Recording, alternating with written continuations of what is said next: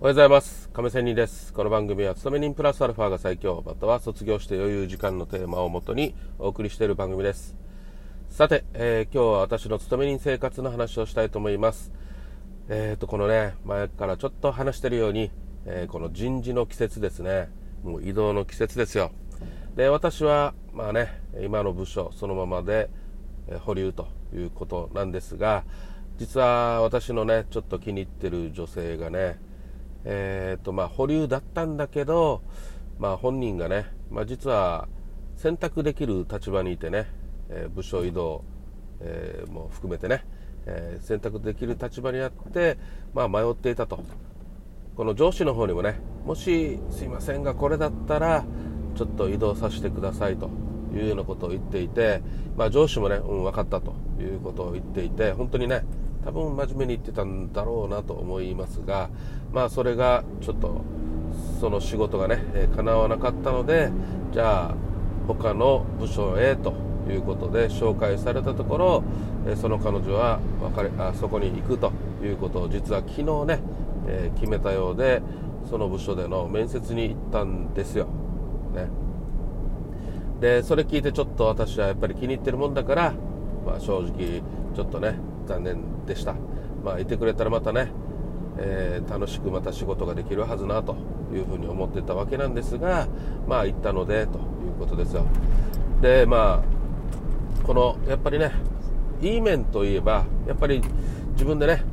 ちょっとこの仕事だったら他のところへというちゃんと自分の意思表示をしたということは私素晴らしいなと思います、まあ、個人的には本当にねいてほしかったんですが、まあ、それは私の思いであって、えー、彼女は関係ないですよねもちろんね。なので、まあ、それはしっかり、えー、応援したいなと思います。でまあ多分同じようなね彼女はやっぱり私だけじゃなくて他の人にもねいろいろ好かれている方なので、まあ、できる、えー、女性なのでやっぱり、ね、そこへ行くの？というようなことを言われると思います。これからもね、うん、でやっぱり給料もちょっと下がっちゃうんですよ、ね、それよりここがいいんじゃないの？っていう人はいると思いますがそこで私考えたところはやっぱりもう面接にも行ったしもうそこ決めたので多分もうねまあ、彼女迷っていると思います、ね、今でも迷っていると思いますが、まあ、それでももう面接に行った行動をしているのでもう今から覆すことはできないと思いますなかなかそれはもうほぼ95%以上ないと思うので、まあ、私も、ね、その気持ち、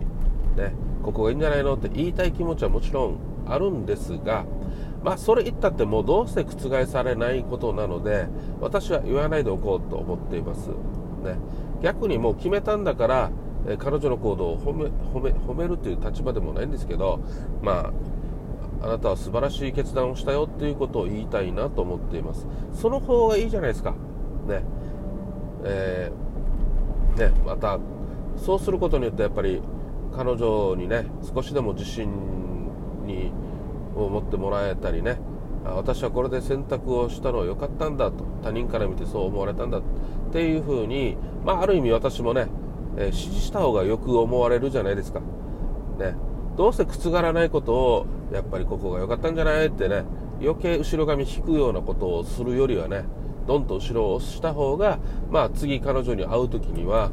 まあ、信頼感もまたね違うと思いますよ、ね、まあ何もねこの信頼されたいからままあ正直言うとないわけではないですけど、まあ、人間ってそうじゃないですか。ね。やっぱり気に入ってる方なんで好きな方なんでね、うん、まあそういう意味でもねやっぱ押してあげたいなと思います。まあこのね周りでの声を聞いてねちょっと私なりにね、えー、まあ軽く深掘りをしたっていうような感じなんですがまあそういう意味でね私もこの人事の季節でね私も実は今ビビっていますよ。この部署の内でもねどういう仕事を振られるのかというようなことで、え思っていますがこの彼女のようにね、え自分の方針はしっかり一応示したんですが示した後にまあこれから上司からこれはどうかというようなことで、まあ、みんなにねいろいろ振られると思いますが私なりにもまたねちょっとすいませんと今の状況からとか家庭の状況私も介護もあるしね、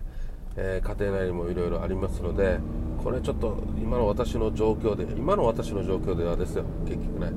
えー、この仕事はできませんできます、ね、これやりたいですとかねこういうことをしっかり言いたいなと思います。まあ女子っていうのはやっぱりそれをね、えー、振ったからにはね責任を任したからには、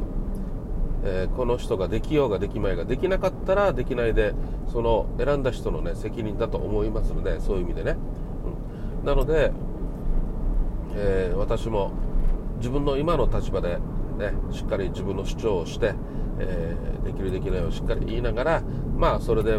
嫌なものでもね決定もし最悪された場合でもまあそれは俺には関係ないぐらいね。もちろん仕事しないというわけじゃないですよ。やりやするけどもまあ自分のね許容量といったら自分のね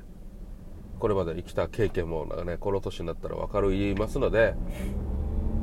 まあ多分他人から見たらもっと分かると思いますけどね。その辺を逆にね、うん、上司になるぐらいの力がある人だったらまあ、客観的に見てもあこいつはとかね思うはずなのでまあ無理難題を吹きかけても対して組織のためにはならないよなっていう判断力はあると思うんですよね。なければ意味がないんですけどね。まあその時になってねわからしかわからないですよね。判断能力がないくせに自分で振ったものをねガーガーパワハラのようなことを言えば、うん、全然ね、えー、スマホで録画録音して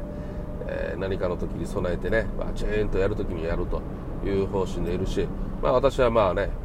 えー、一生懸命仕事はやるので、それにそぐわないことだったらいつでもやめてもいいというふうに思っています。まあ、それがある意味自分自身のね、えー、売りだとも思っていますので、ね、そういう意味でもブランド人という言葉があるように、ね、やっていきたいと思っています。ということで今日はこれぐらいにしたいと思います。あっさりですが。それではまた明日。See you!